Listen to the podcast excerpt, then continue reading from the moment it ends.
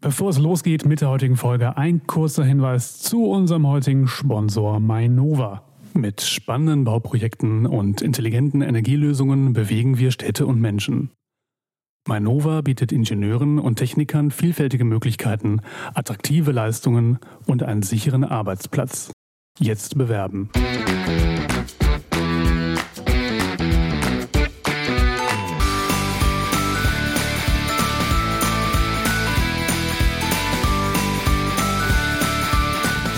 Hallo und herzlich willkommen zu einer neuen Ausgabe von Prototyp, dem Karriere-Podcast von Ingenieur.de und den VDI-Nachrichten. Ja, mein Name ist Peter Sieben und ich sitze hier nicht alleine. Mit mir am Mikro ist meine Kollegin Claudia Burger. Und ich kann schon mal verraten, heute wird es sehr sportlich. Ja, genau, Peter.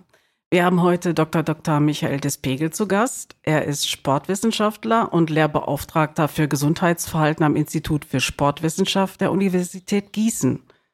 Und er ist einer von mehreren selbsternannten Medizinmännern. Was es damit auf sich hat und warum Dr. Despegel sich für eine in Anführungszeichen bedrohte Spezies einsetzt, klären wir heute im Podcast. Herzlich willkommen, Dr. Despegel. Schönen guten Tag. Herr Dr. Despegel, Sie sehen Männer nach eigenen Angaben als eine bedrohte Spezies. Wie kommen Sie darauf?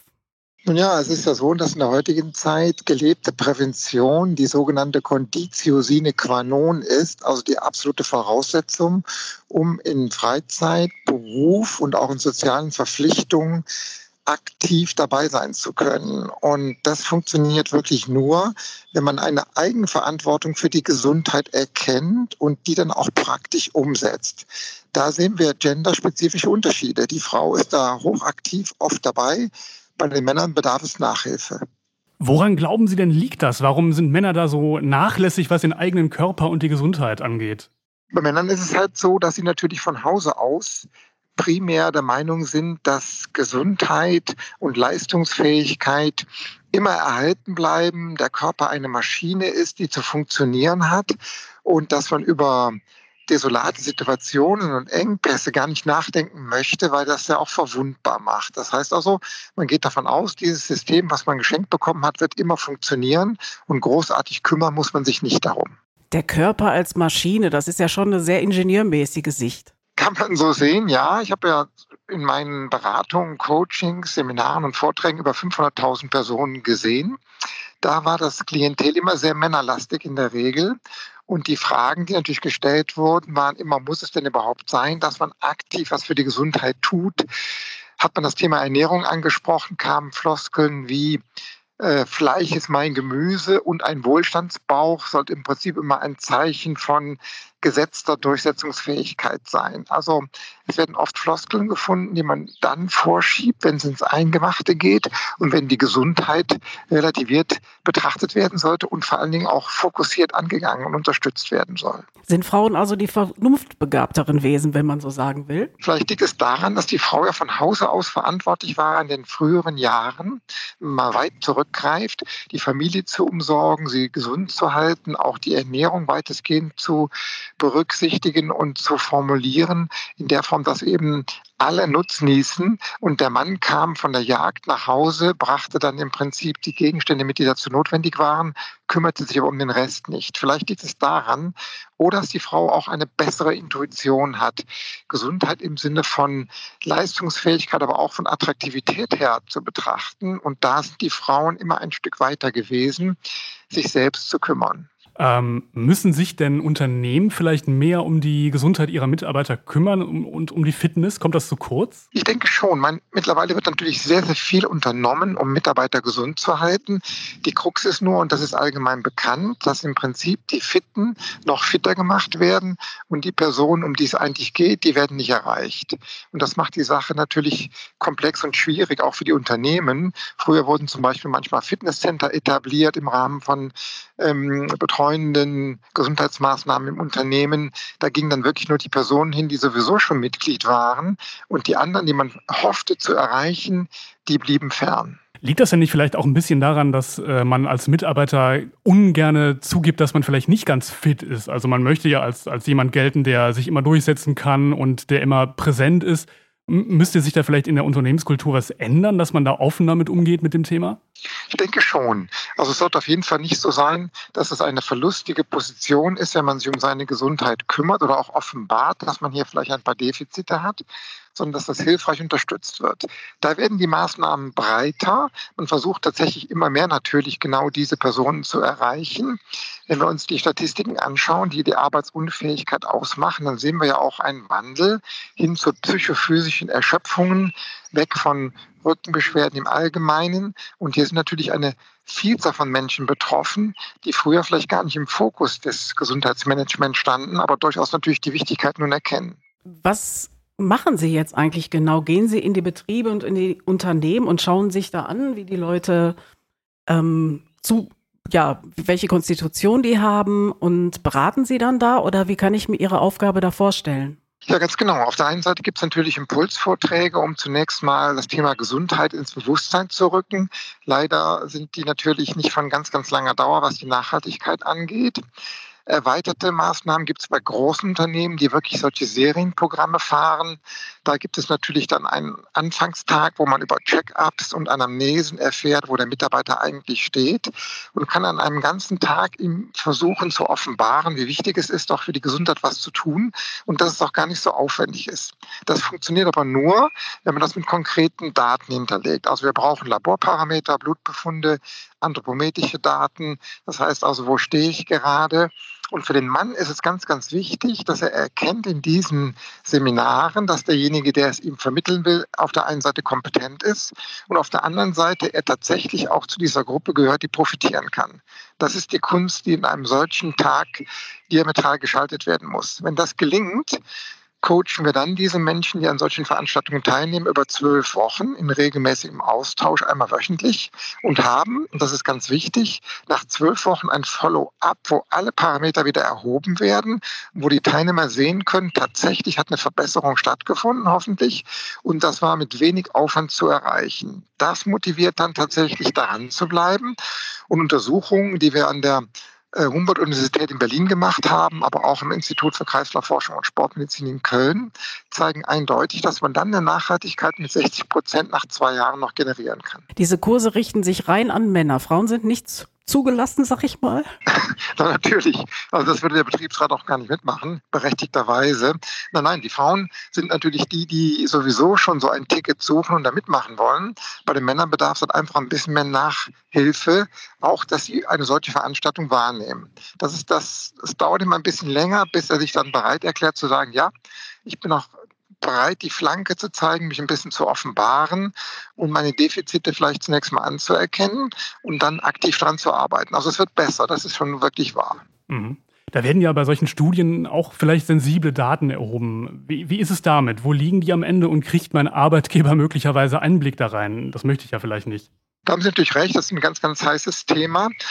Wir unterliegen natürlich einem kompletten Schweigepflichtskonsulat, ähm, kann man eigentlich sagen. Das bedeutet, dass die Daten sind tatsächlich nur beim externen Anbieter, werden dann auch wieder sofort vernichtet nach der Veranstaltung. Also da gibt es ganz klare Regeln. Datenschutzerklärung wird natürlich vorab diskutiert und auch ein Haftungsausschluss. Und nur wer freiwillig teilnehmen möchte und dann bereit ist, äh, auch das mit diesem Datenthema anzunehmen, der kommt auch zu so einer Veranstaltung. Im Allgemeinen gilt ja, man soll sich dreimal in der Woche bewegen, am besten eine halbe Stunde, 45 Minuten und so weiter. Die meisten Menschen können das ja ganz schlecht so in ihren Alltag integrieren oder sind halt zu faul. Ähm, haben Sie andere Konzepte? Ja, Sie haben vollkommen recht. Die Weltgesundheitsorganisation empfiehlt immer noch 2500 Kilokalorien in der Woche als Mann durch körperliche Aktivität zu verbrauchen, die Frau 2000 Kilokalorien pro Woche. Und das würde bedeuten, wie Sie richtig sagen, drei bis viermal die Woche eine Stunde ungefähr zu joggen. Das machen fünf Prozent der Menschen lebenslang. Also scheinbar ist das so ein Elfenbeinturm, den die Wissenschaft sich wünscht, dass das umgesetzt wird, aber die Compliance ist durchaus dürftig. Und wir haben uns hier mit Minimalkonzepten beschäftigt, die auch schon in den 50er Jahren entstanden sind, auch im Institut für Kreislaufforschung und Sportmedizin sehr oft unter Professor Hollmann. Und die haben wir weiter bearbeitet und sind dann dazu gekommen zu sagen, wir empfehlen den Teilnehmern das Wenigste vom Allerwenigsten, was gerade noch eine Evidenz sichert. Das heißt, es muss was bei rauskommen. Aber der Aufwand soll so gering wie möglich sein und die gesundheitliche Adaptation so gut wie denkbar. Und unter diesem Schnittpunkt so wenig wie möglich einzusetzen, findet man natürlich eine deutlich höhere Schar, als wenn man sich jetzt mit den äh, Sollwerten beschäftigen würde, die empfohlen werden von der WHO, aber auch von allen klassischen Verbänden, die sicherlich richtig sind, aber die einfach ähm, die Menschen überfordern wahrscheinlich.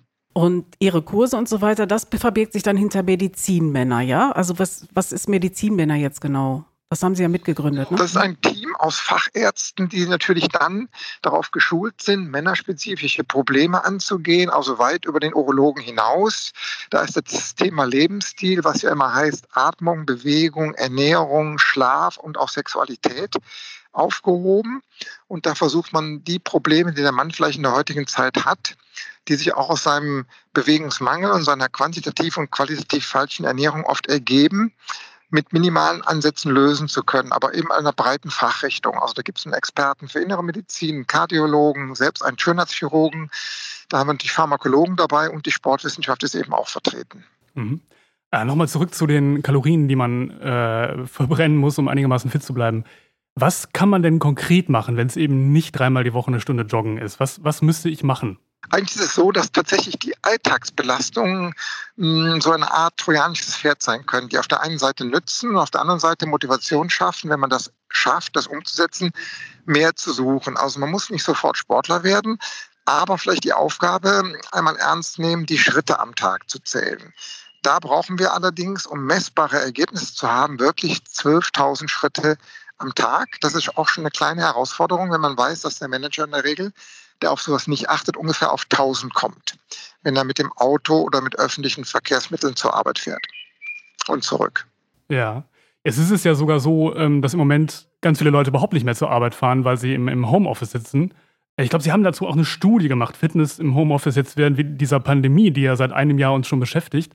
Was sind da Ihre Ergebnisse? Ja, da sieht man wirklich tatsächlich ganz erschreckend, dass die Gewichtszunahme deutlich auf dem Vormarsch ist. 5,4 Kilo im Mittel hat man im ersten Lockdown schon erreicht. Die Daten vom zweiten sind jetzt noch nicht ausgewertet, der ist auch noch nicht zu Ende und äh, oder der dritte besser gesagt. Und aus der Sicht heraus sieht man, wenn man die Menschen weiter immobilisiert und sie zu Hause arbeiten lässt, dass dann sofort natürlich auch eine weitere Lethargie einsetzt, ex, ähm, extra notwendige Bewegung nicht mehr unbedingt zu suchen. Der Kühlschrank ist aber sehr, sehr nah neben dem Küchentisch, an dem nun gearbeitet wird. Und das schafft natürlich zu Verleitungen, auch vielleicht ähm, Entspannungssuche, weil natürlich Stress und Essen inkompatibel ist. Das funktioniert zusammen nie. Das heißt, der Stress ist dann nicht da, wenn die Nahrungsaufnahme stattfindet. Und aus diesem ganzen Thema, dass die meisten sich im Homeoffice ja doch auch gestresst fühlen, unter Umständen Kinder zu betreuen sind und andere Alltagsaktivitäten auch noch parallel stattfinden müssen, dass dann der Griff zum Kühlschrank doch häufiger stattfindet als geplant und Bewegung eben tatsächlich nicht mehr notwendig ist und wegfällt. Das ist wirklich ein Riesenproblem, ja. Was machen Sie denn selbst? Also man, man sieht Sie jetzt nicht, die Zuhörerinnen und Zuhörer sowieso nicht, aber Sie sind uns ja auch zugeschaltet. Aber ich habe mir äh, im Vorfeld Bilder einfach angeguckt auf Ihrer Webseite. Sie, Sie, sind ja ein sehr sportlicher Typ. Was machen Sie denn selbst, um sich fit zu halten? Wenn man einmal so in diesem Strom ist, äh, zu merken, wie gut es einem tut, wenn man diese Aktivitäten sucht, dann ist man auch bereit, dafür mehr Zeit einzusetzen. Bei mir sind es wirklich wöchentlich zwölf Stunden geworden. Das muss aber natürlich nicht sein, dass das jedermann jetzt als Masslatte ansetzt für sich selbst. Aber mir sind es zwölf Stunden. Das heißt, es ist ein Ausdauertraining, ein Krafttraining, was fast täglich stattfindet.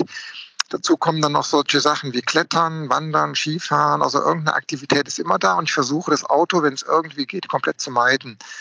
Dafür muss man sich zum Beispiel auch solche Sachen anschaffen, dass man im Regen komplett mit dem Fahrrad rausgeht. Also so eine richtige Regenkleidung, gute, feste ähm, Hilfen wie Handschuhe und auch Füßlinge.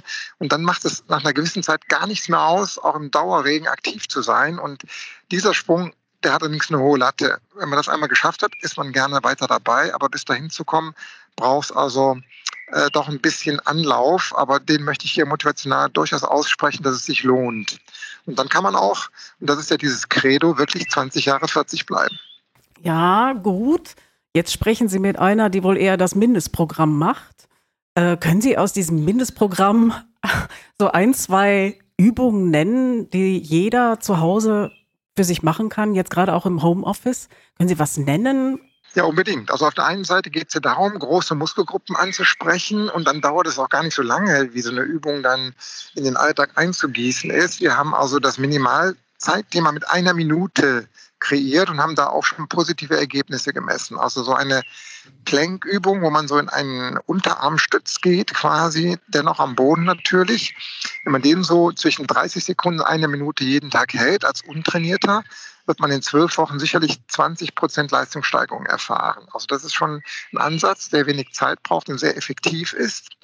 Und wenn ich keine hm, sportlichen Aktivitäten suche, sind es wirklich die schon genannten Schritte. Es müssen auch nicht die 12.000 direkt sein, sondern es geht einfach darum, das misst ja mittlerweile jedes Smartphone, dass man versucht, die Schritte wöchentlich zu steigern. Und wenn man am Anfang 1000 hat, sollten es nachher 1200 werden und eigentlich immer mehr. Also die Alltagsbewegung ähm, ist schon ein Joker, auch für denjenigen, der jetzt eben nicht so sportaffin ist. Das bringt definitiv Nutzen. Was mich interessieren würde, Sie haben jetzt diese Programme entwickelt. Wie reagieren die Unternehmen denn? Ich nehme an, Sie gehen dahin und stellen Ihr Konzept vor. Was sagen denn Führungskräfte? Und werden Sie da gerne aufgenommen? Kommt man Ihnen entgegen? Also mittlerweile gibt es natürlich einen großen Blumenstrauß von Angeboten. Da muss man immer ein bisschen aufpassen, was eben auch noch eine Evidenz sichert. Wir sind sicherlich äh, da immer bemüht, universitätsgestützt zu arbeiten, was natürlich auch einen höheren Kostenpunkt mit sich bringt.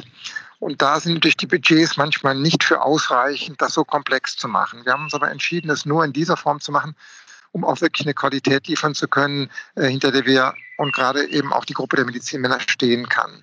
Das heißt, wenn es ein Unternehmen gibt, die eine Budgetierung für solche Dinge haben, dann sind die tatsächlich offen. Und was sie immer interessiert, sie möchten eine Evaluation. Es muss also ausgewertet werden, was rauskommt. Es wird nicht mehr einfach nur so gemacht, zu sagen, naja, wir machen jetzt hier so einen Bauchbeine-Pro-Kurs, da werden schon alle Spaß haben, sondern am Ende will man wirklich wissen, ähm, auch anonymisiert natürlich, aber doch in Form einer Studie sehr gerne. Wir machen das oft über Masterarbeiten zum Beispiel. Was kommt denn überhaupt raus, wenn ich diesen Invest tätige und hat das Unternehmen am Ende was davon? Das ist natürlich wirklich Shareholder Value, was nach wie vor gefragt ist. Mhm. Hinkt das Gesundheitsmanagement in Deutschland hinterher oder im Vergleich mit anderen Ländern, was würden Sie sagen? Also man kann wirklich sagen, dass so die skandinavischen Länder sicherlich deutlich ein Stück weiter sind in den angloamerikanischen Bereichen finden wir auch noch bessere Anpassungen. Das heißt, wir sind so ein bisschen stehen geblieben, dass es einfach nach wie vor äh, die Budgetierung ist, die es ausmacht. Und da hat man steuerfrei 500 Euro für einen Mitarbeiter im Jahr. Und das ist natürlich eine Sache, wenn man dann vier, fünf, sechs verschiedene Veranstaltungen einsetzen möchte, das eine und das andere unterstützen will, wobei natürlich am Ende dann äh, die Kaufkraft nicht ausreicht, das richtig zu machen. Und äh, wenn hier, und das wird mittlerweile auch von den Mitarbeitern so gesehen, eine Möglichkeit besteht, Eigeninitiative zu unterstützen. Also die Mitarbeiter sind oft bereit, auch zu sagen, okay, das ist so ein tolles System, ich habe davon so einen hohen Nutzen, da bin ich bereit, einen Urlaubstag mit abzugeben, am Wochenende sowas durchführen zu lassen und natürlich vielleicht sogar einen kleinen Beitrag zu leisten, pekuniär dann könnte man diese Pakete wesentlich besser schnüren. Aber da hakt es im Moment doch noch deutlich dran.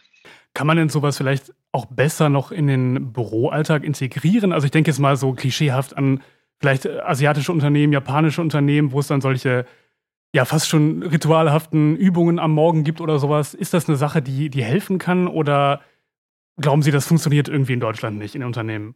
Also die Unternehmen sind immer noch so ein bisschen vorsichtig in Deutschland, dass sie sagen, sie wollen nicht zu sehr in die Eigeninitiative der Mitarbeiter eingreifen. Das ist immer eine Sache, man überlegt, so vor zehn Jahren, wenn Sie da angerufen haben bei einem Unternehmen, die vielleicht Autos äh, herstellen, haben die gesagt, wir bauen Autos, wir sind keine Kurklinik, ja. Also der Mitarbeiter verdient genug, er soll sich selbst kümmern.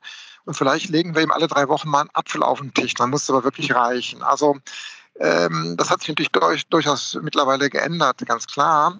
Äh, aber immer noch ist es so ein bisschen so, dass man dem Mitarbeiter auf Deutsch gesagt nicht auf die Füße treten möchte, wie er denn seine Gesundheit zu pflegen hat. Und da ist dann eben dieser Spalt, der im Moment offene Kluft darstellt. Das Thema Achtsamkeit ist aber doch so modern und in aller Munde. Ist das nicht auch schon ein Schritt in die richtige Richtung? Unbedingt. Also ich sprach ja schon die psychophysische Erschöpfung an und die gesunde Hirnleistungsfähigkeit, die natürlich ein ganz, ganz wichtiger Faktor ist, sowohl im Freizeit- wie auch im Berufsleben die dadurch auch äh, signifikant unterstützt wird, das weiter voranzutreiben, ist sicherlich auch sinnvoll. Und dann sehen Sie schon, wie viele Punkte es gibt. Es ist die Ernährung, es ist die Bewegung, es ist die Entspannung, es ist die psychophysische Regulation. Also ein größerer Strauß von Anwendungen, der eigentlich notwendig ist, um so eine allgemeine Gesundheit zu sichern, wiederzuerlangen oder zu erhalten. Und Da reichen dann oft tatsächlich die Kräfte der einzelnen Unternehmen nicht aus, um das komplett abzudecken. Zum Beispiel, ja, die Krankenkassen und tatsächlich vielleicht eine gewisse Eigenverantwortung, wo man selber sagt, okay, ich bin auch bereit, was dafür zu tun, äh, weil der Mitarbeiter natürlich auch einen Nutzen hat, ja, der eigentlich in der, ich würde sogar sagen, im Prinzip fast den höchsten. Und äh, dazu bedarf es immer noch ein bisschen Aufklärung. Interessant ist ja, dass immer noch 60 Prozent der Befragten sagen, sie haben keinen Zugang zu gesundheitsrelevanten Informationen, ja, in der heutigen Zeit, wo doch ständig darüber berichtet wird. Also sind wir scheinbar noch auf einem Weg, den es auszubauen gilt, um so eine umfassende Selbstverantwortung, aber auch Interessenlage zu schaffen, gesundheitsrelevante Themen anzunehmen und auch umzusetzen. 60 Prozent, das ist eine ganze Menge. Na, da können wir ja vielleicht ein bisschen Aufklärung leisten. Vielleicht haben Sie jetzt noch zum Abschluss für unsere Hörerinnen und Hörer einen guten Tipp fürs Homeoffice. Wichtig ist immer, dass man zunächst mal vielleicht so eine Bestandsanalyse macht und sagt, wo stehe ich eigentlich? Gäbe es Dinge, die ich verändern will für mein System und daraus dann auch ein Projekt macht. Projekt bedeutet immer eine Zielsetzung für sich herauszufinden und dann zu überlegen, wie man die erreichen kann. Dabei ist es wichtig, sich nicht zu überfordern, sondern mit kleinen Schritten sich diesem Ziel anzunähern. Ganz schlimm ist immer zu sagen, ui, jetzt nach Corona hoffentlich bald sollte ich 10 Kilo abnehmen. Ich habe auch angefangen zu rauchen, das sollte ich sofort wieder aufhören und auch immer wieder netter zu meinen Kindern sein, ja, die ich so gestresst habe. Das alles zusammen wird auf einmal nicht funktionieren, sondern sind wirklich kleine Dinge. Wenn man das konkretisieren möchte, kann man sagen, die üblichen Empfehlungen im Bereich Bewegung wären wirklich die, die wir angesprochen haben. Also ein Krafttraining ist eine absolute Voraussetzung mittlerweile, um eine Leistungsfähigkeit und Gesundheit zu generieren, auch vor allen Dingen ab der vierten Lebensdekade. Das kann man zu Hause machen mit kleinen Übungen, da ist der Aufwand nicht sehr groß. Und wenn es ein Ausdauertraining noch nicht zulässt von der Motivation, dann wirklich täglich Schritte sammeln. Das wären so die Dinge, die mir dazu einfallen zum Bereich Bewegung. Okay. Ja, dann ganz herzlichen Dank für Ihre Einblicke, Herr Dr. Desbegel. Ich glaube, die Hörerinnen und Hörer haben den ein oder anderen Tipp mitgenommen und werden sicherlich jetzt aktiv im Homeoffice. Ja, wir auch. Äh, wir gehen bestimmt jetzt zu Fuß auf jeden Fall nach Hause. Das ist schon mal äh, ein erster richtiger Schritt wahrscheinlich. Und damit vielen lieben Dank auch fürs Zuhören, liebe Hörerinnen und Hörer, und lieben Dank an unseren Gast, Herrn Dr. Dr. Despiegel. Mit innovativen und vielfältigen Projekten engagiert sich Manova für die Region Frankfurt-Rhein-Main. Wählen Sie einen sicheren Arbeitgeber mit Zukunft. Jetzt bewerben. Arbeiten bei Mainova. Da steckt mehr dahinter.